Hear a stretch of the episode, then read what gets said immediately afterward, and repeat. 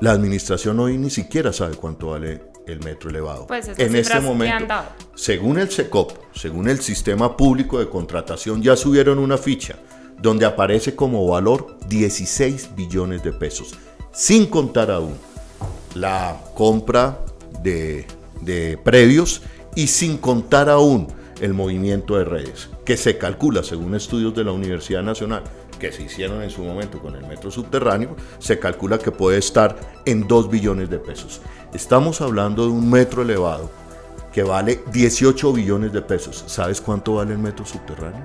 A precio del dólar del 2017, según derecho de petición que le solicité a la misma administración de Peñalosa. 17 billones de pesos. Un billón de pesos menos. ¿Cuántas estaciones tiene el metro elevado? El metro elevado en este momento tiene 20 estaciones. Una estación por cada 1,5 kilómetros. El metro subterráneo, que tiene, aparte de eso, tiene más kilómetros, tiene 25 kilómetros, 24 estaciones. Una estación por kilómetro sin el impacto urbanístico ni ambiental que genera el metro elevado y llega hasta la calle 100. ¿Por qué no hacemos un buen negocio en Bogotá? El buen negocio hoy en Bogotá es que se caiga el metro elevado porque no cumple con la ley, es corrupción, y que el buen negocio y que le abra el paso y que saquemos adelante el metro subterráneo ya que es lo que Holman Morris, yo como alcalde de la ciudad de Bogotá, me comprometo a hacerlo. Ay. Cumplimos la ley, es un mejor metro e iniciamos construcción en el segundo semestre del 2016. Hay quienes Ese es se el buen preguntan negocio. cómo, cómo sería eso posible porque, y por qué si el metro tenía todos estos inconvenientes, el Consejo de Bogotá lo aprobó y por qué el gobierno nacional también lo aprobó, si tenía estos inconvenientes y si no cumplía con los requisitos eh, que, pues, establecidos por la ley. Eso uno. Y por otro lado, ¿cómo sería posible entonces que el metro subterráneo eh, pudiera tener vida otra vez? Es decir, tiene que surtir todo el proceso que hasta ahora ha pasado No. el metro elevado. No. Es una de las preguntas de los bogotanos y si vamos a tener que esperar cuánto Bueno. tiempo ¿Por para que empiece a construirse. Preguntan los bogotanos, ¿por qué entonces, si es así, por qué le fue aprobado el COMPES 3900 de la Nación, por ejemplo? Bueno, Paula, ese es el mecanismo de la corrupción en Colombia. Y no es extraño, además. Ruta del Sol número 2 tuvo COMPES. Y hoy están siendo investigadas Gina Parodi y la otra ministra por haber aprobado un COMPES sin estudios. Es el mismo caso del metro elevado. Es el gran mecanismo que ha rodeado todas las megaobras de infraestructura en la historia del país. No es extraño. Hidroituango. ¿Cuál es la denuncia hoy de Hidroituango? Que se aprobó, se fue construyendo sin haber terminado los diseños. Es decir, eso no es raro en la historia de horror de corrupción del país. Lo que es nuevo, Paula, es que haya concejales, jueces, que estemos advirtiéndole al país con las pruebas en la mano que es un proyecto totalmente corrupto. Y en esto, Enrique Peñalosa, ¿qué significa? Enrique Peñalosa no lo tocan los gremios, no lo toca la clase política tradicional. ¿Sabes por qué? ¿Sabe por qué no lo tocan? Pero va a haber siempre al final del día hay un funcionario público honesto, llámese un juez, llámese un funcionario de un organismo de control que tiene hoy frente a él todas las pruebas de la ilegalidad. ¿Por qué no los tocan? ¿Por qué no lo ha tocado la clase política? ¿Por qué no lo ha tocado los grandes gremios que hoy respaldan este proyecto? Hay 30 billones en juego. 30 billones para repartir. Odebrecht, en Odebrecht fueron una migaja, simplemente 3 billones de pesos. ¿Y qué hicieron con Odebrecht Ruta del Sol? No hicieron la carretera, se robaron la plata, pero algo muy importante, financiaron las campañas presidenciales y las campañas regionales que venían. ¿Dónde terminó la plata de Odebrecht? En los ñoños. Financiando una campaña presidencial y financiando toda la clase política tradicional de la costa norte de Colombia. Aquí hay en juego 30 billones de pesos. Y hay gente que se frota las manos y que está dispuesta a proteger a Enrique Peñalosa para que esos 30 billones caigan en el cauce natural de la lamentable corrupción hoy en Colombia. Bueno, y entonces, eh, si llega a ser... Eh, ¿Cómo hacemos el, exacto, ¿cómo, hacemos, ¿Cómo hacemos el metro, el metro subterráneo? Tranquilos, sencillo. El acuerdo, el, eh, no es acuerdo, sino convenio 1880, que está firmado con la Financiera de Desarrollo Nacional y la administración de Gustavo Petro en su momento, era un convenio que prácticamente iniciaba la estructuración de la licitación del proyecto Metro Subterráneo por una razón, porque ya había cumplido con los estudios. Entonces, recuperamos el convenio 1880 en su objeto inicial, porque su objeto lo desvirtúa, y también eso es motivo de investigación, un control interno del IDU lo denunció al por haber desvirtuado el objeto central del acuerdo del convenio 1880. Lo retomamos para qué? Para estructurar la licitación del proyecto metro subterráneo. Número uno, mira cómo son las cosas. El Consejo de la Ciudad de Bogotá en el primer semestre del 2002 aprobó la administración tramposa de Enrique Peñalosa, llevó al Consejo de la Ciudad de Bogotá los estudios del metro subterráneo para aprobarle vigencias futuras excepcionales para un metro elevado. Y el Consejo se las aprobó por valor de 4.1 billones de pesos. Es decir, el metro subterráneo hoy tiene financiados 4.1 billón de pesos. Eso es algo que la gente no sabe porque no está en el minuto a minuto del control político. Yo llevo haciendo esto, Pau, cuatro años para evitarle a Bogotá la tragedia de lo que va a ser el metro elevado y sacar adelante el metro, el metro subterráneo. Estructuramos licitación, se apertura licitación y vamos para adelante. Y ahí está la plata, y ahí está la plata del gobierno nacional. El 70% que tiene que poner el gobierno nacional no son los 22 billones de pesos que le aprobó el gobierno de Juan Manuel Santos a Enrique Peñalosa. ¿Sabes cuánto tiene que poner para el metro, para el metro subterráneo? Hagamos la cuenta. La administración pone 4.1 billones de pesos y se necesitan 17 billones. Estamos hablando de que el gobierno nacional tiene que poner 16 billones, de, 13 eh, billones de pesos. Le aprobaron 22 a, a, un metro elevado. Entonces, de ahí uno puede decir, ahí está la plata del metro, del metro subterráneo. Inmediatamente sucede eso, se dispara el Producto Interno Bruto de la ciudad de Bogotá en 0.4. Pero además, como el metro subterráneo, y lo sabe Planeación Nacional de la Administración de Juan Manuel Santos, con Simón Gaviria a la cabeza, ahí están los documentos y hay un video en YouTube donde se muestra claramente el plan férreo para la ciudad de Bogotá. Eje estructurador, metro subterráneo hasta la calle 100 e inmediatamente por APPs por asociaciones público-privadas, se inicia, que ya se, inician las licitaciones del metro del norte, que viene Zipaquirá, Nemocón, conecta con la estación de la calle 100 del metro subterráneo, el tren del sur que viene por Suacha y afortunadamente ya empieza la construcción del Regiotran de Cundinamarca, que solo en Bogotá tiene 11 estaciones.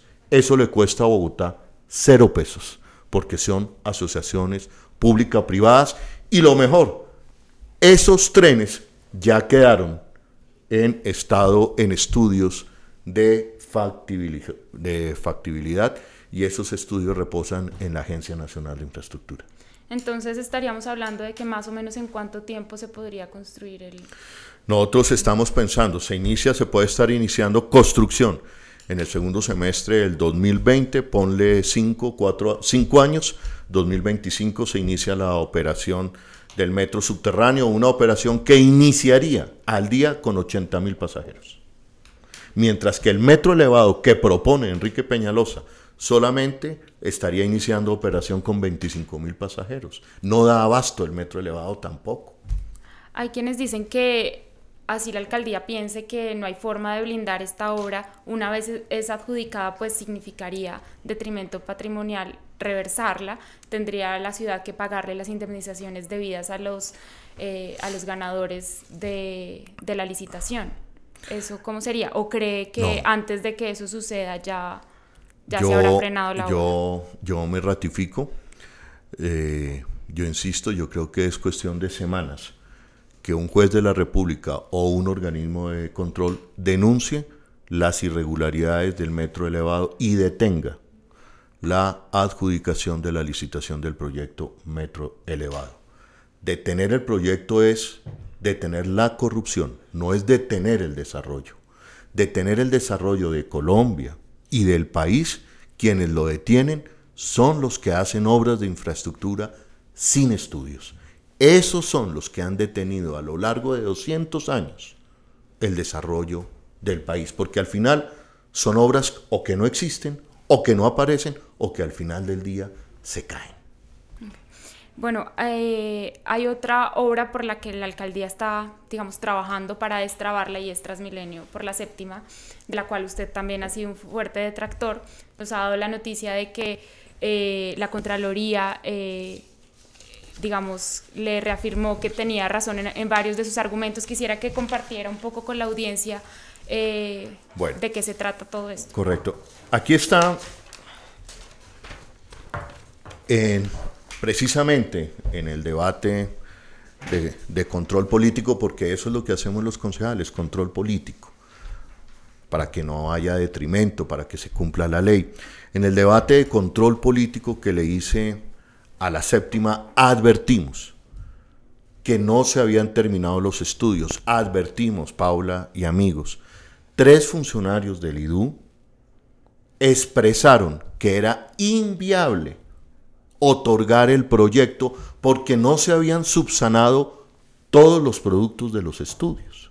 Productos como, ¿cuáles? Los taludes de la calle 85 hasta la 90. No aparecen, y hasta el día de hoy, no aparecen esos estudios de los taludes. Lo dijimos, tres funcionarios del UDU que después extrañamente renunciaron, advirtieron que no se podía adjudicar la licitación de la troncal de, la Avenida Séptima porque faltaban los estudios. En ese debate de control político advertí eso y le pedí a la Contraloría Distrital, cuyo Contralor fue elegido por las bancadas peñalosistas, advertí esa anomalía y le pedí a la Contraloría que investigara. Y efectivamente lo hizo. Y me dio la razón. Dice, por ejemplo, dice,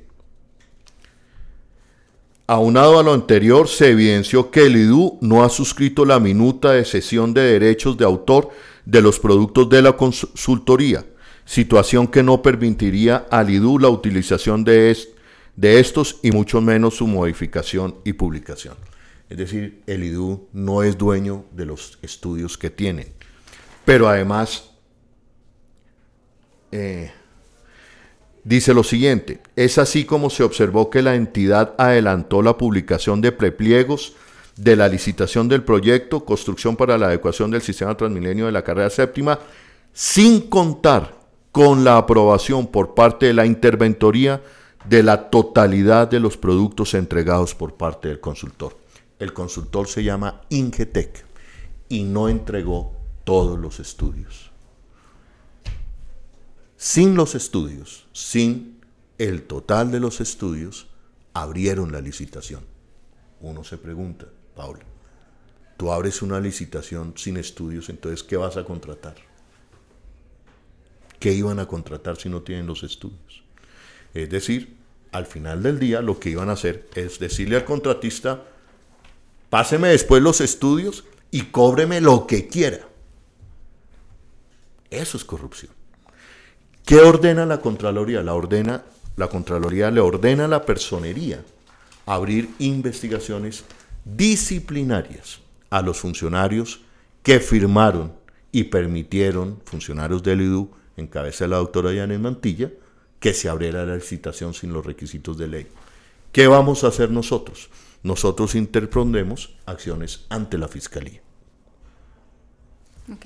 Hay quienes se preguntan, eh, pues además de lo que propone el eh, perdón, del metro subterráneo y pues digamos de detener la troncal de Transmilenio por la séptima, ¿cuáles son esas soluciones de movilidad? Rápidamente, concretamente para que los rápidamente, ciudadanos Pero, pero rápidamente un juego de palabras. No es detener la troncal de la avenida séptima. Ojo porque con eso En eso los han metido Peñalosa y en eso los han metido la administración. Si algo se está deteniendo aquí es la corrupción. Si algo se está deteniendo aquí son proyectos de infraestructura sin estudios. Movilidad. Eje estructurador de la movilidad, el eh, metro subterráneo que arranca en Suba, sube hasta el centro y se viene por debajo de la 11 hasta la calle 100. Ese es el eje estructurador. A partir de allí, como eje estructurador, entonces, tú ya no necesitas hacer la troncal de la Avenida Séptima. Haces el tranvía de la Avenida Séptima. Haces el tranvía de la Avenida 68. Y hacen los trenes. El tren que viene del norte, el tren que viene del sur por Suacha y el Regiotran de Occidente que entra por Facatategua. Esa es la gran revolución de movilidad. Sumado a eso, el cable que debió hacer Enrique Peñalosa, el cable de San Cristóbal, y un segundo cable en Ciudad Bolívar, que es el de Belén y que baja hasta la sede de la Universidad Distrital ahí en Candelaria la Nueva, en Ciudad Bolívar. Esa sería la gran revolución de la movilidad. ¿Eso qué significa para la ciudad de Bogotá? Significa dignidad. Dignidad pero significa que se dispara también el Producto Interno Bruto por la gran contratación de obra pública que hay. Se, se dispara, se dispara la construcción, se dispara, se dispara el trabajo, se dispara el Producto Interno Bruto de la Bogotá región, porque tú abres frentes de trabajo con Cundinamarca, con el tren del sur y con el tren del norte. Se dispara el Producto Interno Bruto de la Bogotá región, de la Bogotá metropolitana se consolida prácticamente en la práctica a través de ese sistema de movilidad la Bogotá región, que es, que es eh, tan importante, y Bogotá se dispara a ser una ciudad totalmente atractiva y del siglo XXI y lo que yo digo, una ciudad del primer mundo. Andrés Moreno nos pregunta de qué forma se pueden proteger los humedales de Bogotá. Mira, y aquí, aquí hay una, y volvemos, volvemos a las mentiras que ha venido diciendo Enrique Peñalosa. Un juez de la República le dijo, detuvo el proyecto de San Rafael porque no existía los estudios de mitigación ambiental. Uno. Y otro juez de la República le ordena preservar los humedales porque ya habían metido maquinaria en los humedales, como es el caso de Juan Amarillo. La amenaza más grande hoy contra la humanidad se llama cambio climático. Si no preservas el agua y si no preservas humedales, estás contribuyendo al cambio climático. Entonces es la preservación integral y total de los humedales dentro del concepto de modelo de ciudad. ¿Qué modelo de ciudad queremos?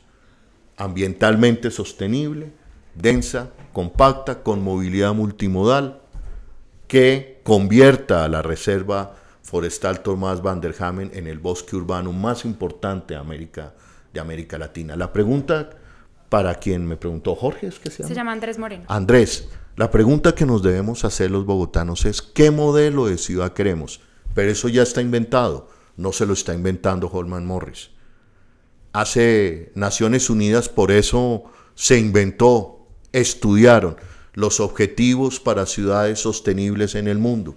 Y esos objetivos para hacer hoy ciudades sostenibles en el mundo que mitiguen el cambio climático son ciudades densas, compactas, sostenibles, movilidad férrea, movilidad multimodal y preservación de humedales y planes de ordenamiento territorial en torno al respeto fundamentalmente al agua. También algunos le preguntan eh, sobre la violencia intrafamiliar. Ha sido un caso, digamos, eh, en el que usted lamentablemente se ha visto involucrado, entonces le preguntan de qué manera eh, combatir ese flagelo. Pues lo primero, lo primero que tengo que decirlo y digamos con total naturalidad y tranquilidad, es, uno, es el pasaje quizás más triste de mi vida.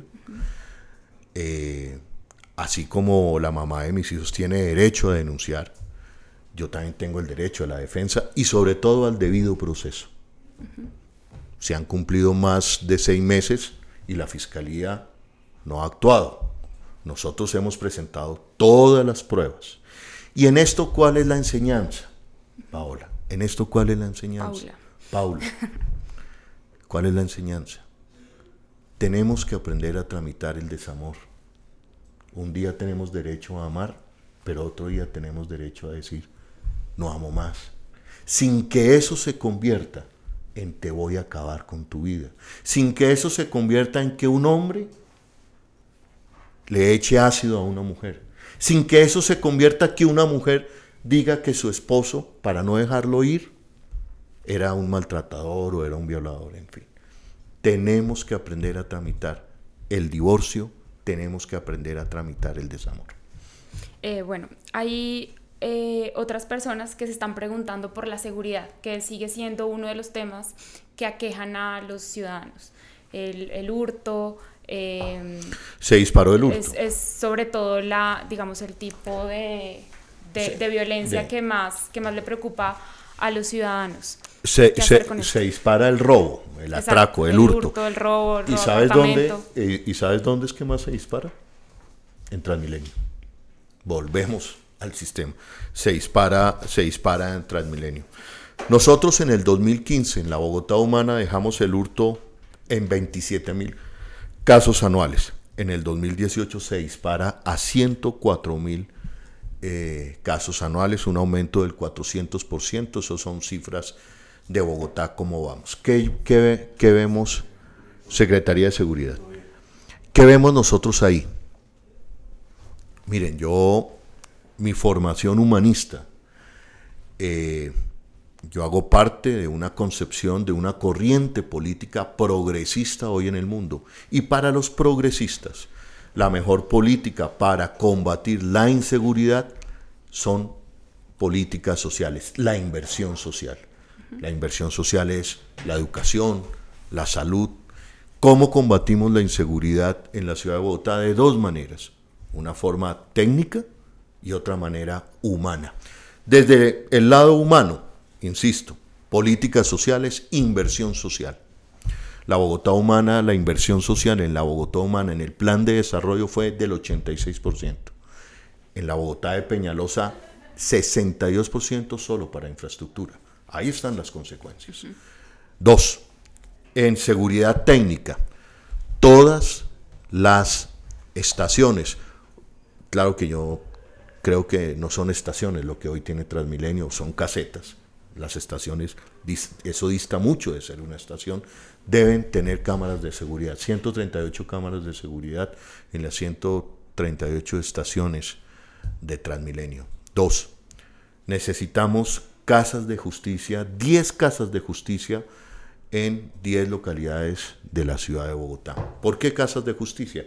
¿Qué encuentras tú en las casas de justicia? Tú encuentras la comisaría de familia, encuentras el CTI, encuentras la fiscalía, encuentras el juez de pequeñas causas, que son las riñas que por lo general ocurren entre los vecinos que al terminar el día generan un buen número de agresiones e incluso de homicidios en los barrios. ¿No es cierto? Encuentras Defensoría del Pueblo para atender el desplazado, en este caso los venezolanos. La Casa de Justicia acerca la justicia al ciudadano, le permite inmediatamente acceder a la denuncia e inmediatamente resolver, como digo yo, una pequeña causa, una pequeña riña que se cometa en el barrio o los casos de violencia intrafamiliar también. 10 casas de justicia. Plataforma 1, 2, 3. Necesitamos una plataforma que permita eh, que cuando el ciudadano hace la denuncia, inmediatamente se active la plataforma y la respuesta sea en cuestión de segundos, ¿no es cierto? Una plataforma que permita estar comunicados, intercomunicados, la policía, bomberos, Secretaría de Salud, Defensa, Salud, eh, Defensa Civil, el IDEGER, todos los aparatos de eh, la administración distrital. Eso se necesita una inversión importante, se necesita una plataforma moderna, porque no es solamente decir aquí, yo, yo leí en la entrevista de Peñalosa, vamos a dejar 5.000 cámaras. No, es que no es dejar 5.000 cámaras puestas, es dejarlas conectadas, que es lo más importante. Porque muchas de estas cámaras de alta tecnología necesitan estar conectadas por fibra óptica. Y no hay una plataforma, eh, digamos, totalmente robusta con fibra óptica hoy en la ciudad de Bogotá. Querían vendernos la ETV, que es la que nos proporciona la fibra óptica, la mejor fibra óptica del país y de América Latina. Eh, una de, digamos, de, de las cifras que como usted ha señalado tanto en la entrevista que le hicimos al alcalde, eh, que él celebra es lo de la disminución de la pobreza multidimensional. Quisiera que me hablara un poco eh, de ese tema, de cómo, de si le daría continuidad en ese sentido, qué políticas nuevas haría para que la pobreza siga disminuyendo en la ciudad. Paula, la pobreza no está disminuyendo en la ciudad. Según cifras del DANE. No. Y permíteme, y permíteme, la pobreza monetaria se dispara. Se mantiene según cifras del DANE. La pobreza multidimensional se supera un poco. Y de hecho ha sido algo que eh, el DANE muestra que desde varias alcaldías ha ido, o sea, se ha ido. entonces es aquí, es aquí, se reduce. es aquí donde viene la reflexión. La primera reflexión que yo hago es, a mí me llama mucho la atención por qué el dato de pobreza multidimensional del 2017 no aparece por ejemplo. Por ejemplo. Hasta ahora aparece el dato de pobreza multidimensional 2018, pero pobreza multidimensional 2017 no aparece. ¿Qué hace Enrique Peñalosa? Los datos, los datos son los siguientes. En el año 2018 mete 152 mil personas cayeron en pobreza monetaria. En el 2015 la dejamos en 10.4, 2016 sube a 11.6, 2017 a 12.4, 2018 12.4. Se mantiene pobreza monetaria, pero el salto es que nosotros la habíamos dejado en 10.4 y la venía aumentando, pero en la década de gobiernos alternativos esta venía descendiendo, aquí la viene manteniendo. Número uno. En el caso de pobreza multidimensional, recibimos 841 mil eh, bogotanos en pobreza multidimensional en el 2012 y dejamos 368 mil en el 2015. Sacamos 480 mil bogotanos de la pobreza multidimensional. Eh, Enrique Peñalosa primero mete 100 mil a la pobreza multidimensional y después en la cifra que acabamos de conocer saca 30 mil y eso lo presentan como un gran logro de la pobreza multidimensional. Lo que nosotros hicimos en, cinco, en cuatro años de gobierno de la Bogotá Humana, nosotros sacamos más de 100.000 pobres de pobreza multidimensional. Enrique Peñalosa está en su cuarto año de gobierno y solamente saca 30.000. Esa es mi discusión con esa cifra de pobreza multidimensional. Ahora vamos, vamos a, a otro indicador, el aumento del desempleo. 245 mil nuevos desempleados hay un aumento del 4.4%. Del 2015, que nosotros dejamos la alcaldía, 8.7%, al 2019, 13.4%. Se dispara el desempleo y eso significa 245 mil bogotanos nuevos en desempleo. Pero la cifra que a mí me, me, digamos, me asusta el Producto Interno Bruto de la ciudad de Bogotá, porque ese es el que te representa a ti el crecimiento de la industria, de la capacidad de producir riqueza de la ciudad de Bogotá. En el año 2015, cuando dejamos el gobierno, dejamos el Producto Interno Bruto en 4.8. Al 2018, en el 2018, Peñalosa lo desploma. No es una caída, es un desplome a 1.7 según cifras del DANE. ¿Y por qué es este desplome? Dime, el hombre de los transmilenios, dime un solo kilómetro de transmilenio que haya hecho Enrique Peñalosa en cuatro años. Tanto que habla que hablan de que los gobiernos de izquierda no hicieron transmilenio, nosotros hicimos más de 65 kilómetros de transmilenio. Esta administración no deja uno, uno construido y hasta el momento ni uno contratado. Ojo con eso.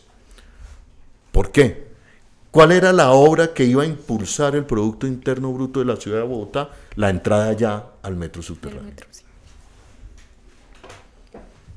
Eh, bueno, quisiera que habláramos un poco entonces de pues de otra vez de la pobreza, porque una de las cosas que dice esta alcaldía es que ha sido debido en parte la monetaria a la llegada de, la llegada de, los venezolanos. De migrantes venezolanos. Entonces, en ese sentido, ¿qué haría? Y también, ¿qué haría entonces eh, con esas con esas cifras y qué se haría entonces para que Bogotá siga avanzando en temas de pobreza. Correcto. Entonces, Pablo, que, lo que tú señalas y el énfasis que tú haces en este momento en los indicadores de la política macroeconómica y en los indicadores de la política social de la ciudad de Bogotá es de lo más importante para definir el rumbo de una ciudad. Yo los invito, yo los invito a que hagamos el debate, porque esto no ha salido en los debates a la alcaldía de la ciudad de Bogotá analizar la administración de Enrique Peñalosa con las cifras, con los indicadores sociales y macroeconómicos. Ahí yo tengo una diferencia, bueno, tengo muchas, pero una más con Enrique Peñalosa, que es el manejo de las cifras. Yo no sé de dónde sacan la cifra de 500 mil venezolanos en Bogotá, por ejemplo. Hay un subregistro, esa no es una cifra oficial porque se habla de 250 mil venezolanos en la ciudad de Bogotá. Pero date cuenta una cosa, el mayor receptor de venezolanos en Colombia es el Caribe colombiano. Y en el Caribe colombiano, eh, digamos, superan la pobreza multidimensional y superan otros indicadores a pesar de tener venezolanos. Entonces a mí eso, eso de que no se logra salir de la pobreza monetaria, no se logra salir del indicador, superar el indicador de desempleo por la llegada de venezolanos, no es un argumento que a mí me convence. A mí me convence el argumento que todo este retroceso en las políticas sociales obedece primero a, uno, de el plan de desarrollo. A cuatro años, la administración de Enrique Peñalosa destinó el 65% de los recursos a infraestructura en movilidad, de la cual hoy no ha construido un solo kilómetro, porque sus proyectos se le han caído por falta de planeación o porque sencillamente, como en el caso de la troncal de la Avenida Séptima, no eran la prioridad para la ciudad de Bogotá. La prioridad para la ciudad de Bogotá era el metro subterráneo y la iniciación del metro subterráneo y el plan férreo de movilidad de la ciudad de Bogotá. ¿Por qué se caen los indicadores? Hombre, usted le sube cuatro veces la tarifa a Transmilenio, eso tiene un impacto en el indicador de pobreza monetaria, que es el poder adquisitivo de la gente. Claro, nosotros y muchos de nuestros conocidos o en los círculos en los que nosotros nos movemos dirán 2.400 pesos no son nada. Para una familia, para nuestros sectores populares, 1, 2 y 3, que son el 80% de Bogotá, eso tiene un impacto directo sobre su poder adquisitivo. Ahí quisiera hacer un paréntesis. Entonces, ¿usted nos prometería que no subiría los pasajes de Transmilenio? Nosotros, lo peor que ha podido hacer Enrique Peñalosa es haberle subido los pasajes a Transmilenio. Lo hizo con el siguiente argumento, que Transmilenio estaba quebrado. Falso por el SITP. Entonces, digamos. Exacto. Entonces, el Transmilenio son los buses rojos. Lo que está quebrado es el, el Sí, pero la empresa de Transmilenio también, digamos que es responsable del SITP. Pero entonces la fórmula no era subir el pasaje. Porque si tú subes el pasaje, tú lo que obtienes al final del día es que más gente se baje de Transmilenio y que no se suba. Por eso es que la encuesta de cultura ciudadana refleja hoy que en la ciudad de Bogotá la gente empezó a subirse más al carro y más a la moto. Pero entonces no subirías, no subirías los pasajes. Congelamos, congelamos, eh, congelamos tarifas de Transmilenio. ¿Por qué? Entre otras razones. ¿Qué dicen los analistas económicos sobre lo que está sucediendo hoy en la ciudad de Bogotá? Que el bogotano está asfixiado en impuestos. La recomendación a Enrique Peñalosa fue, hombre, no cobre el impuesto de valorización, la gente no tiene con qué pagarlo. Entonces, le clava impuesto de valorización, le pone cuatro, le sube cuatro veces la tarifa Transmilenio y al vendedor informal pata, palo y gases con el ESMAD. Tú tienes, estás generando, como lo he venido diciendo, un polvorín y una crisis social en la ciudad de Bogotá. En ese sentido, eh, su cercanía con la ciudadanía, ¿cómo sería? Porque esa ha sido una de las grandes críticas que ha recibido el alcalde desde todos los sectores. Eh, ¿Cómo sería? Mira, yo, yo, yo he soñado y me imagino me imagino cómo es el talante de nosotros los progresistas, los que profesamos, digamos, una administración humana, digamos, un talante de concertación, de concertación siempre con la gente, de diálogo con la gente. Nosotros partimos de una premisa, Pau, estamos ante un Estado social de derecho, donde priman los derechos de la gente, el derecho a la salud, el derecho a la educación, el derecho al trabajo. Por ejemplo, en el caso de los vendedores informales, tú puedes priorizar el derecho al espacio público, pero también como gobernante y consciente de una realidad social de que esos vendedores informales son producto del desplazamiento, de la falta de oportunidades, que son víctimas de la violencia, tú también puedes priorizar el derecho al mínimo vital para vivir. ¿No es cierto? Como gobernante lo puedes hacer.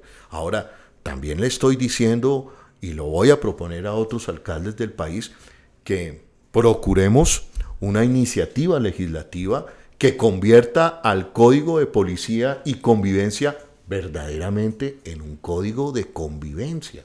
Los policías en la ciudad de Bogotá están dedicados, lamentablemente, y no por culpa de ellos, a perseguir al vendedor de empanadas, a botarle las empanadas al vendedor, el chicharrón, a perseguir al joven que hace poemas o que toca violín en una estación de Transmilenio, mientras que se dispara el índice de atracos de la ciudad. Eso no puede continuar, ni puede ser así.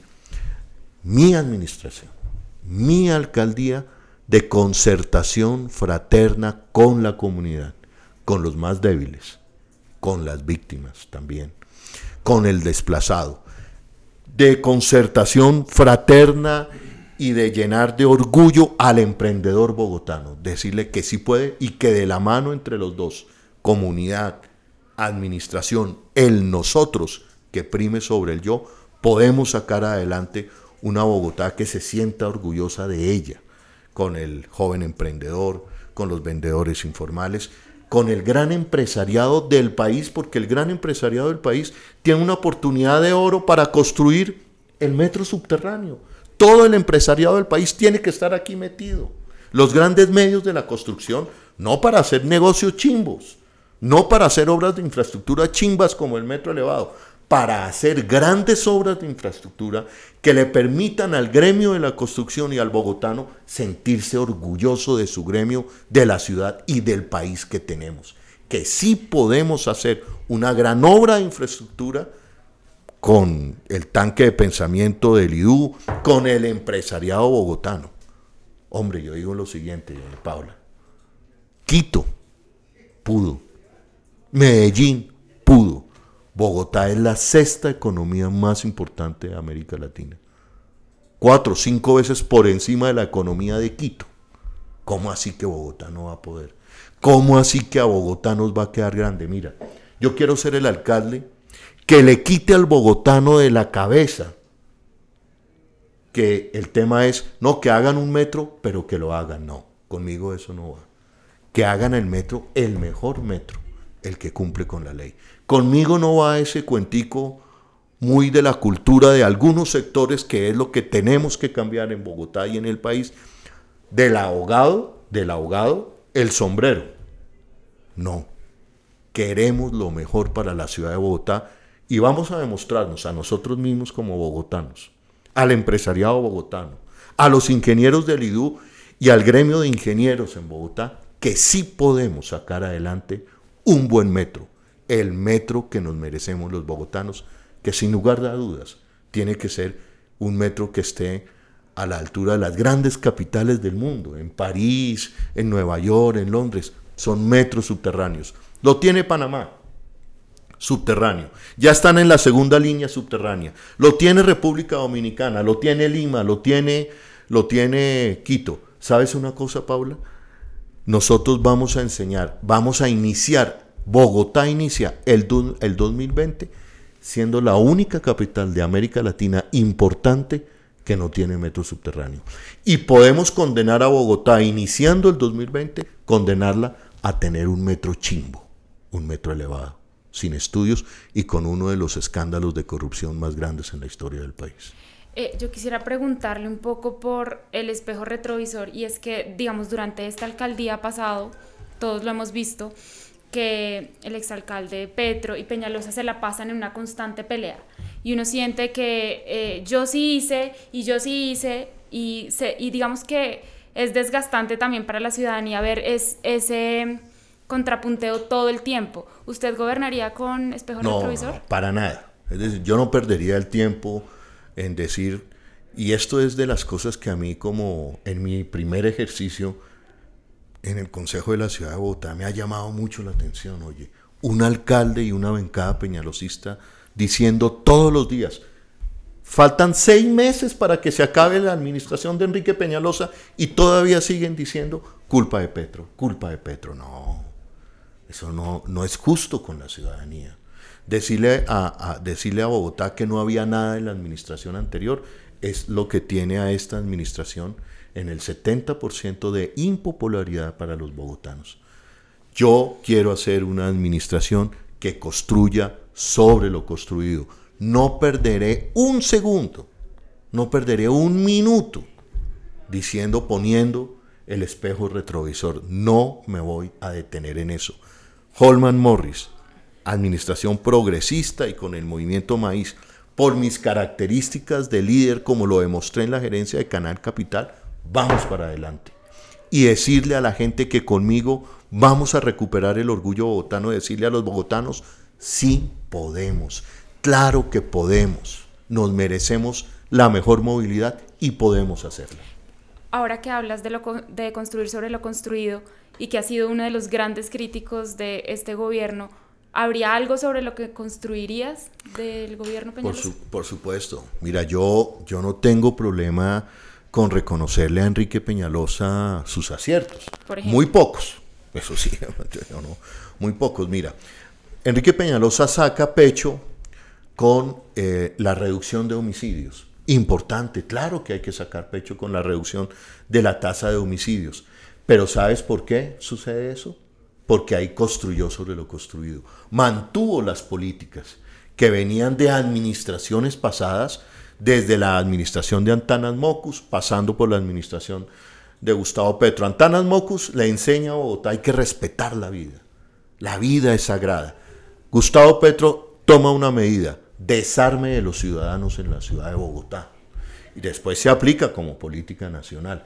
Y Enrique Peñalosa lleva esa política a decirle también a los bogotanos, oye, desarme también de armas, eh, armas blancas. Haya habido un avance y eso, digamos, esa política de construir sobre lo construido permite que hoy Bogotá eh, descienda la tasa de homicidios. Pero mira el caso contrario, se nos disparan los hurtos y se nos disparan los atracos que Bogotá había reducido, se disparan al 400%. Enrique Peñalosa acaba con toda la política social que era un orgullo de la ciudad de Bogotá y de América Latina. Vamos, Bogotá en una década sacó a un millón de bogotanos de la pobreza. En una década de gobiernos alternativos. Eso es un logro para sentirse uno contento, orgulloso. llega la administración de Enrique Peñalosa y detiene todo ese avance. Holman, ya para terminar, quisiera que nos hablara un poco de cómo se va a seleccionar a ese, a ese candidato único que represente como a esa ala alternativa de Bogotá. Eh, digamos, cuáles son, cuáles son sus fortalezas para, para, vencer a otros candidatos con los que usted tiene, pues digamos, varias cosas en común y con los que han sido pues capaces de ponerse de acuerdo para elegir a un solo candidato. Bueno, una de las fortalezas... Eh, y bien importante es que la Contraloría Distrital nos acaba de dar la razón en la troncal de la Avenida Séptima. Es decir, esa troncal, esa licitación no se puede abrir, te lo digo. Una cosa era que eh, la Procuraduría dijera, que un juez dijera, pero ya la Contraloría Distrital de Bogotá dice, eh, revóquese esa licitación. Es que, y les dice, si mueven un solo peso, es una investigación disciplinaria nueva, les está advirtiendo, y que tienen que reversar todo el proceso. Es prácticamente se cae, eh, y se cae por una investigación que hacemos, por unas denuncias que hacemos, por el bien de la comunidad. No tenían los estudios. Ahora bien, eh, ¿por, qué, ¿Por qué Holman Morris en, esa, en ese grupo de alternativos? Pero aquí yo lo quiero decir tranquilamente. Yo, seguramente esto va a generar polémica, sí, pero tengo que decirlo. El cuello de botella son las visiones que tiene Claudia sobre el metro y yo ya no tengo visiones sobre el metro elevado. Yo interpuse acciones penales, hechos. Yo no me puedo devolver de eso. O sea, es como una, la principal diferencia. Yo espero, yo espero que antes de cualquier anuncio, que antes de cualquier anuncio, como dijimos, primero es la unidad programática, antes de cualquier anuncio, lleguemos a un acuerdo, lo mínimo que yo esperaría de Claudia, que fue la gran promotora y le reconozco su liderazgo, es mi amiga, somos de la misma generación que sacó adelante la constitución del 91, lo, mismo, lo mínimo que yo diría ahora, revisemos en aras de ese mandato de 11 millones de colombianos contra la corrupción, en el tercer punto, transparencia de la contratación pública, que pongamos eso y en ese sentido que Claudia no siga diciendo si encuentro el metro elevado contratado, yo los hago adelante y hago la segunda fase porque es un proyecto total, es un proyecto totalmente corrupto y esta es la posición de Gustavo Petro. Esa podría ser, digamos, como la manzana de la discordia porque varios candidatos nos han sostenido que pues va a ser muy difícil reversar un metro si es adjudicado. Que, o sea, ni, siquiera los del polo que han demandado la obra dicen, uy, no, después de adjudicado, ¿quién? Y creo que es el único que sí, que a pesar de ser adjudicado, lo reverse. Ese, ese, ese pensamiento es muy grave. Y no es cierto, además. Fíjate tú el caso de Navelena. Toda la contratación sobre el río Magdalena ya estaba contratado y lo reversaron por corrupción. Y lo que nos ordena el mandato, cuya líder importante fue Claudia López, es que aquí la, corrupción se combate. En ese tercer punto, los bogotanos y los colombianos votamos por la transparencia en la contratación. Pero también te digo, Pablo, el proyecto Metro Elevado se cae. Es cuestión de semanas. Por eso la ofensiva de Enrique Peñalosa y de allí el error de algunos líderes del movimiento alternativo, que me sorprende. ¿Por qué? Supongamos, supongamos que entonces dice, no, si lo deja contratado, lo seguimos. Lo complicado es que el alcalde que continúe con un proyecto corrupto está en riesgo de irse a la cárcel. También. Y resulta que con el pecado se va a quedar el movimiento alternativo de Bogotá. Que cada vez que el bogotano vea o se dé cuenta que lo engañaron con ese proyecto metro elevado, que se den cuenta del caos, que se den cuenta que retrasaron y le quitaron la oportunidad de tener el mejor metro, que es el subterráneo, va a maldecir al alcalde que está en ejercicio, que va a ser un alcalde del movimiento alternativo. Es, es, decir, eso va a implicar que durante años el movimiento alternativo va a ser condenado en la ciudad de Bogotá. Esas son las implicaciones que algunos no quieren ver. Pero el movimiento alternativo y progresista no puede conectar con una obra corrupta. Bogotanos, se los digo una vez más, no podemos seguir pensando, ah, es que si lo deja contratado, no. Aquí han dejado contratado Hidroituango, Ruta del Sol número 2, obras de infraestructura corruptas. Y eso ha ido en detrimento de tener hospitales, de tener escuela, de la calidad de vida de los colombianos, por favor. Y estamos hablando de la obra de infraestructura más grande en la historia del país, 30 billones en juego. Entonces mira la doble moral de este país o mira la locura de país que tenemos. Todas las encuestas señalan Todas las encuestas señalan que lo que más aborrece el colombiano es la corrupción. Le estamos diciendo, hombre, disparen todas las alarmas, pongan todos los reflectores, todos los organismos de control sobre el proyecto de infraestructura más grande en la historia del país, 30 billones de pesos. Ahora, y ahora voltean para mirar a otro lado. No, no, tenemos que bajarnos de esa locura en este país. Les estamos diciendo, con pruebas, con pruebas. El ser humano obra en la vida racional, obra con pruebas.